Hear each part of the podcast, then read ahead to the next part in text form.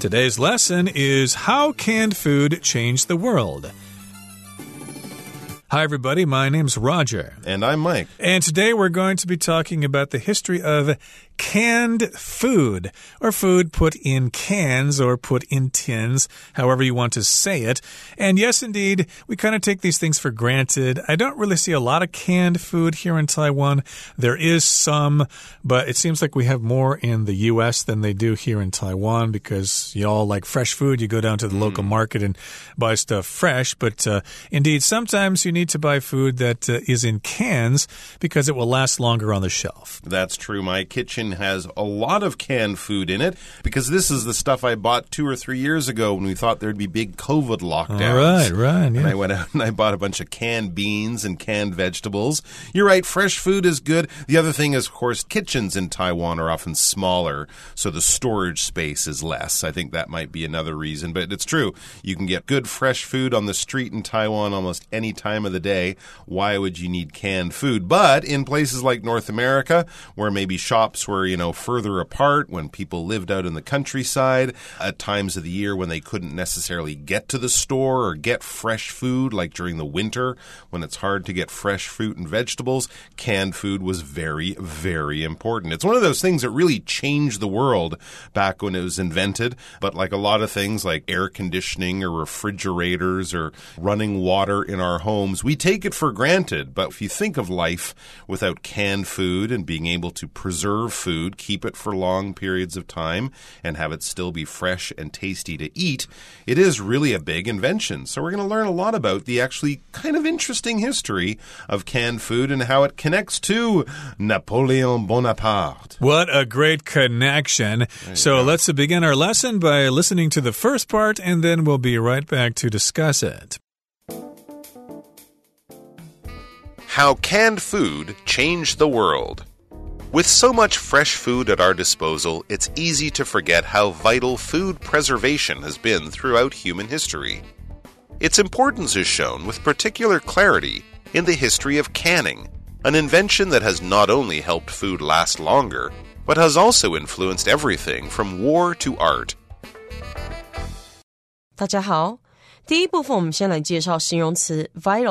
它的意思是极其重要的或是必不可少的。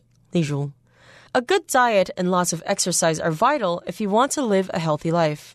如果你想过健康的生活，良好的饮食和大量运动是极为重要的。再来，我们看到单字 clarity，它是名词，意思是清楚、清晰易懂或是有条理。例如，The water had very low clarity, so it made it difficult for the divers to see。水的透明度很低，所以潜水员很难看清。或是，Christie is known for her clarity of thought and intense drive to succeed。Christie 以其清晰的思路和强烈的成功动力而闻名。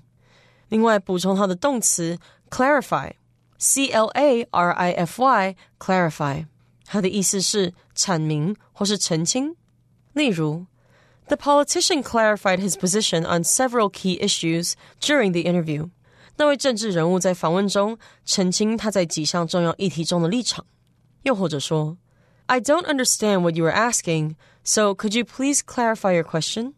我不懂你在问什么，所以可以请你说清楚你的问题吗？接下来我们看到名词 invention 指的是发明物，例如，My father works for a company that helps scientists sell their inventions。我爸爸在一间帮科学家销售发明产品的公司工作。再举一个例子，The telephone is one of the most important inventions of all time。电话是有史以来最重要的发明之一。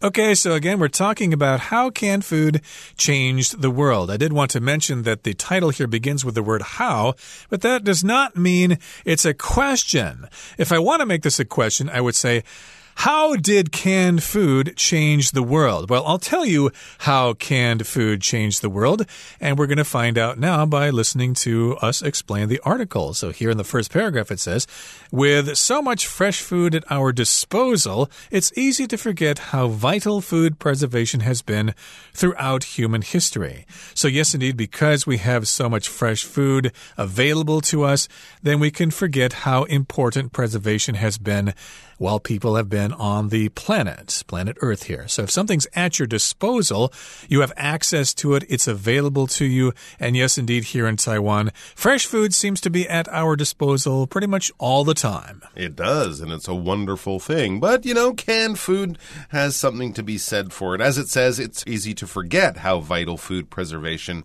has been through human history. Something vital, very, very important. Something you absolutely need. It's almost necessary, right? Food, air, clothing, shelter. These are vital for people to live. You absolutely need them. You can't live without them. And preservation here, talking about preserving things. To preserve something is to keep it safe for future use or to protect it in ways that stop it from getting worse, breaking down, falling apart, going rotten. So when we talk about food preservation, we're talking about the things that we can do to extend the natural life of foods and keep them fresh and healthy and tasty long longer than otherwise nature would allow.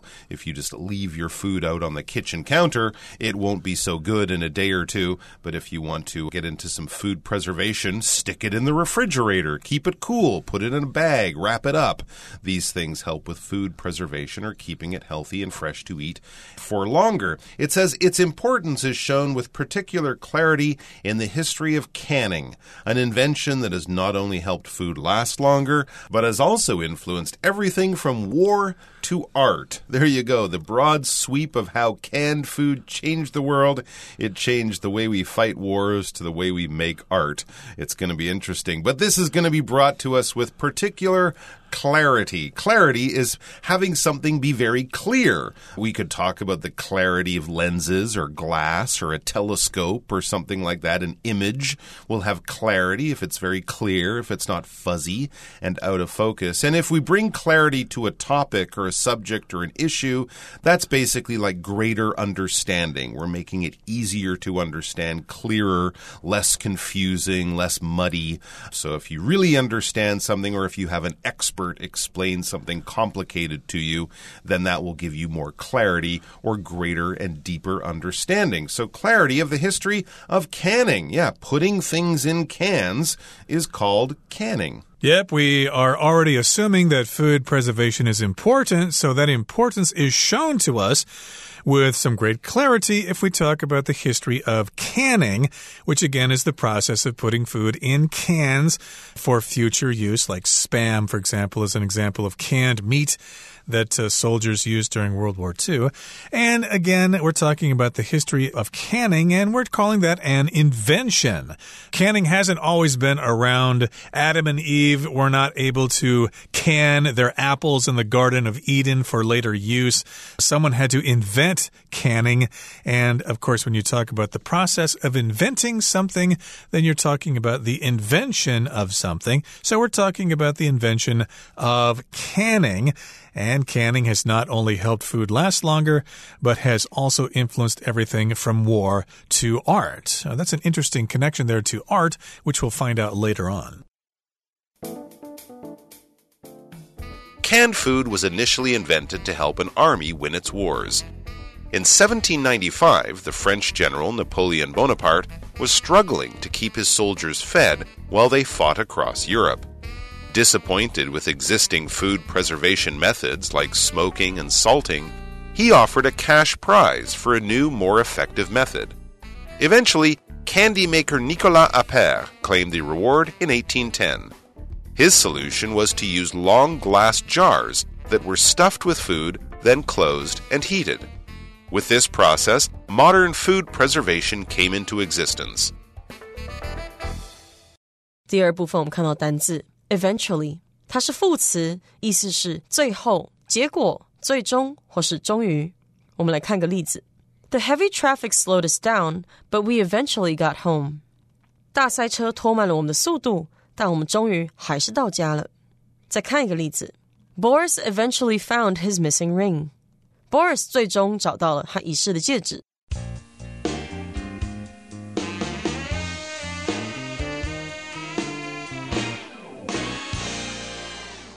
Okay, so the second part of our article talks about war. And canned food was initially invented to help an army win its wars. So initially here just means at the beginning. This, of course, is where canning came from. At the beginning, canning was invented because armies needed to carry food with them. And of course, if they did not have food with them, they would get hungry, they would starve, and they would not have enough energy to fight the enemy. Mm -hmm. In 1795, the French general Napoleon Bonaparte was struggling to keep his soldiers fed while they fought across Europe. Yes, Napoleon was a young general at that time fighting across northern Italy. And when you're trying to feed tens or maybe even hundreds of thousands of men and their horses, but mainly the men, it's a struggle. It's difficult to do. Napoleon was having great difficulty keeping his soldiers fed or feeding them, keeping them from being hungry every day while they fought across Europe. You know, back in those days, they would basically go to the local farms wherever they happened to be marching and steal all the food. But eventually, if the army stays in a certain area for a day or two, they basically eat all the food in the area, and this can be a real struggle to feed all of these different people. Disappointed with existing food preservation methods like smoking and salting, he offered a cash prize for a new, more effective method. So there were ways of preserving food. These ways had actually been used for thousands of years. Smoking, right? Smoking your meat or your fish. That removes all the moisture from it and allows it to last much longer. And you can also salt things. It basically does the same type of thing. You salt your beef, you salt your pork. It ends up being quite chewy and tough, but you can boil it or just chew on it, and eventually it'll turn into a food of some kind, maybe not the most delicious kind and certainly hard on your teeth, but these are the ways that people had preserved food going back thousands of years, but they weren't exactly wonderful. So Napoleon thought, well, in this more modern age that he lived in with science making big discoveries, he decided to offer a cash prize to a clever inventor for a new, more effective method to preserve food because smoking and salting just weren't quite effective enough. Yeah, not effective enough on the battlefield. Of course, you're carrying all this food with you. It's quite heavy, and if you're going to smoke it, it's going to take some time. If you're going to salt the food, that will take time as well, and probably require large containers to carry the food with. So he wanted a more effective method for preserving food, okay? To put it in a smaller space, perhaps, and to be lighter and to be more easily carried into the battlefield and off the battlefield when the soldiers were done fighting and they wanted to sit down and have some pork and beans or something mm. around a campfire or whatever. So eventually, you know, finally in the end, after a long period of time, candy maker Nicolas Appert. Very good. Yeah, he was a candy maker. That's mm. somebody who makes candy. So I guess he knew a thing or two about uh, making food and preserving it for future use. When you do make candy, of course, you need to put it in wrappers and things like that so the kids can have it later on. They're not going to eat it right away. So I guess this guy knew a thing or two about food preservation. That's right. But of course, this took some time. That's why we use the word eventually. It's useful to use in a story when you're kind of saying, and then some time passed, and after the time passed, something else happened. It's not really that important. We can do the math and see, wow, it was actually 15 years until someone claimed the reward, but this happened after some time. So eventually, in 1810, 15 years later, this guy, Nicolas Appert, he claimed the reward. When you claim a reward or claim a prize, you basically are saying, I did it. I'm the champion. I'm number one. You know, I was the first to reach the goal or whatever. They have to still give you the prize. But if you feel confident in your position as the winner, you can say, There you go. I'm the winner. Where's my prize? I am the champion. Everyone give me a round of applause or whatever. So, what was his solution? His solution actually wasn't cans the way we would think of them. This is interesting. His solution was to use long glass jars that were stuffed with food, then closed and heated. Okay, closing it, heating it. This is what we do with cans, but we certainly don't put our canned food into long glass jars. That would sound like a rather easy way to break them. Right, if they're made out of glass, especially. A mm. jar, of course, is made out of glass. Usually it's kind of a short and uh, fat, and you can put things like peanut butter in mm. them or mayonnaise jam. or whatever. Jam, indeed. And these were long ones, so they're stuffed with food and then they're closed after they're stuffed with food and then they're heated. Mm. And that's a process. So, with this process, modern food preservation came into existence, which means it started to exist. We had it now, people could use it. But this does sound kind of, uh, you know, half baked idea, no pun intended there. But indeed, later on, they'd need to make it lighter and less subject to breaking. As you said, glass mm. can easily break or shatter. Okay, let's move on now to the third and final part of our lesson for today. We'll listen first.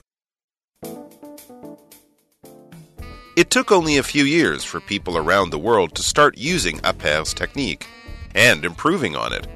For example, another Frenchman, Philippe de Girard, soon obtained a patent on a method for sealing foods in tin cans instead of glass jars.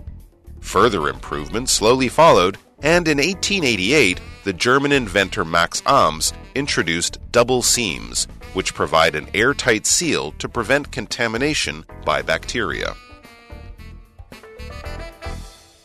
第三部分我们看到的是动词 obtain，指的是获得或是取得。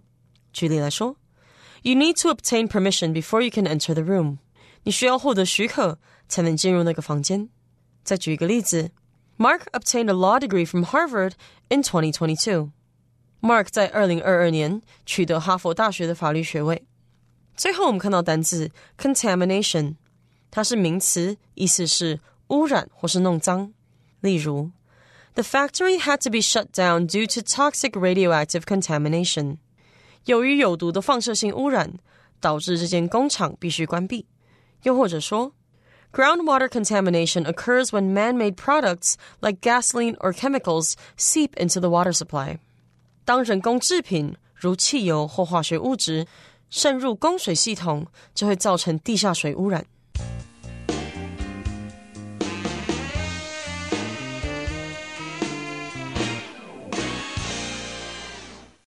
Okay, so we're talking about food preservation here, and we've got Nicolas Appert, and he got the reward from Napoleon Bonaparte way back in 1810 using those long glass jars, which were stuffed with food and closed and heated. And then we got food preservation, but it took only a few years for people around the world to start using Appert's technique and improving on it. Hmm. So, of course, I guess this was a needed skill. I guess hmm. people, other than soldiers, needed food preservation as well. Sometimes we have droughts or something mm -hmm. and mm-hmm. there's no food, so we will have to have food preserved somewhere. True. So, lots of people heard about this and they started using this idea, but again, they probably thought those glass jars were kind of cumbersome, kind of heavy, easily broken, so they had to improve on his idea. We could also say to make improvements on something. That's right. And actually, it was another Frenchman who took the next step towards modern canning, the way we think of it. It says, for example, another Frenchman, Philippe de Girard, soon obtained a patent on a method for sealing food in tin cans instead of glass jars. Much harder to break a tin can than a glass glass jars. So there you go. But it was in France that this other Frenchman, some kind of inventor as well, he obtained a patent on a method for using tin instead of glass. When you obtain something, you get something. Probably through hard work and some effort or something like that. You obtain a degree from a university. Something took you some time. It took you some effort. You wouldn't really say, I obtained a bottle of Coca-Cola from 7-Eleven. No, you bought it or you got it. When you obtain something, it's a little bit bit harder to get and you had to put some effort into it. So he obtained a patent on a method for sealing food in tin cans. A patent, basically, it's something that recognizes that you invented something for the first time. You were the creator, the inventor, the smart person who came up with this new machine, this new thing, this new engineering concept, and then you take it to the government, to the patent office, and they have experts there who look at it and compare it to other things like it and say, oh, yeah, yours is different. You've done something new and original, so we're going to give you this document that basically protects your idea from being copied and stolen and having other people take your idea and make money from it. So if you have a patent on a machine and another company wants to make that machine or use that thing, they have to pay you based on the patent that you won or that you obtained for your tin cans. You had this idea, I'm going to make it out of tin, it's going to be this big, the tin's going to be this thick, this is how I'm going to close it, and I invented it, Philippe de Girard. I'm not using glass, I did it in a different way, a new way, my way, and a better way. Indeed, but that was not the final product Oh. or the oh. final version. Of course, it still needed some improvements. So, mm-hmm. further or additional improvements slowly followed. And now we're shifting to Germany. In 1888, the German inventor Max Ams introduced double seams, which provide an airtight seal to prevent contamination by bacteria. Mm-hmm. A seam is where two substances or two surfaces come together. You'll see seams on your clothing, for example, where your sleeves attach to the main part of your shirt. There will be seams there. So, yes, if you look at a tin can, there's going to be areas where the metal comes together. And these are double seams, I'm assuming on the top and the bottom there. And they provide an airtight seal. If something's airtight, air cannot get in, or it's kept inside, or it's kept out. The air cannot pass between one area or the other. There you go. And that will prevent contamination because you don't want the food to be contaminated. To contaminate something is basically to make it dirty, to introduce bacteria or some outside material that will cause it to be rotten or bad or poisonous or something like that. We prevent contamination by washing our hands, by cleaning a cut when we cut ourselves, you know, using alcohol or something like that. So contamination is something that we try to prevent by using soap and uh, cleaning things and avoiding bacteria that can cause infections and sickness. And of course, if you get contamination in your food, it could give you food poisoning. So let's not have that. And we can avoid that by sealing things so that they are airtight.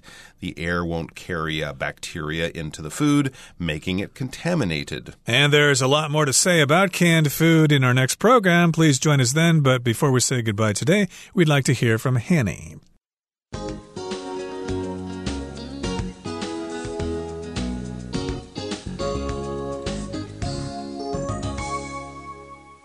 各位同学，大家好，我是 Hanny。我们来看今天的文法重点。课文第二部分的第一句写到，罐头食品最初是发明来帮助军队打胜仗。那文中它用到 initially 这个副词来表达最初、开始，它的形容词是 initial。那我们来学习它的字首字根。好，看到 i t 这个字根啊，意思就是 go，就是有走啊、行走或者是去的意思。像 visit 拜访，orbit。轨道都带有 it 这个字根。好，那我们看到在 initial 这个字当中，它的字首 i n 表示进入，i t 表示走。那么 i a l 是形容词字尾。同学们可以想象，当你从入口开始往里面进去，往里面走，那就表示是从起点开始的。所以用这样去联想说，initial 这个字表示开始的、最初的。好，我们也顺便补充几个有相同字根的单字。第一个字就是大家很熟悉的这个 exit，e x i t，那它的字首 e x 表示向外，i t 是走，exit 就有这个出口啊，或者是离开、退场的意思喽。第二个补充的是 transit，它的字首 t r a n s 表示贯穿，i t 表示走。那合在一起，transit 它就有过境、通过的意思喽。像我们就可以用 transit passenger 来表达过境旅客。好，那么第三个补充的是 ambition，它的字首 a m b 或者是 a m b i 这部分它有 around，就是周围环绕的意思。字根 i t 表示走 i o n 是名词字尾。什么叫环绕着走呢？其实这个字在拉丁文原本的意思是说四处游说来取得选票，那我们就可以用四处走动来游说争取他人支持自己的目标理想，用这样的画面去联想到 ambition，它有抱负、野心或是梦想的意思了。好，在课文第三部分呢，它有用到 obtained a patent，用来表达取得一项专利。那么动词 obtain 它就表示获得、取得。我们也来学习它的字首字根。好，当你看到 t a i n 这个字根啊，它就有 hold 或者是 keep 的意思，可以表达保留、持有或是维持。那么在 obtain 这个字当中，它的字首 o b 是用来强调语气。那么 tain 它有保留、持有的意思嘛，所以合在一起 obtain 就是取得、获得。好，那我们来补充几个有相同字根的单字。第一个是 detain，它的字首 d e 表示离开，那么 tain 是保留，把要离开的人事物强留下来，保留下来，这样也许可以联想到说 detain 它有拘留或是扣押的意思了。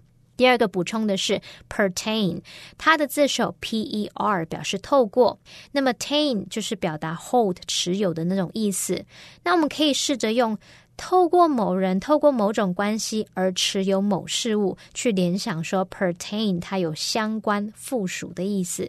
好，第三个补充的是 maintain，它的字首 m a i n main 这部分表示手。那么 tain 是维持，那同学们可以试着联想，用手来做维持保养的工作。那么 maintain 这个动词就可以表达保养、维修，那它也有维持、保持的意思喽。好，以上是今天重点整理，我们回顾今天单词吧。Vital. Additional study is vital to Barry's chances of passing the exam. Preservation. Special chemicals are used for the preservation of the famous painting. Clarity. The teacher said Nadine's essay lacked clarity. Invention. The Internet is an invention that has had major effects on everything from trade and politics to art and science. Initially. Initially, Grace disliked learning piano, but she loves to play now. Eventually. Although it took some time, Jay's broken arm eventually healed. Obtain. Through hard work and talent, Amy obtained admission to the university of her choice. Patent. Dr. Mathis has applied for a patent on the new invention.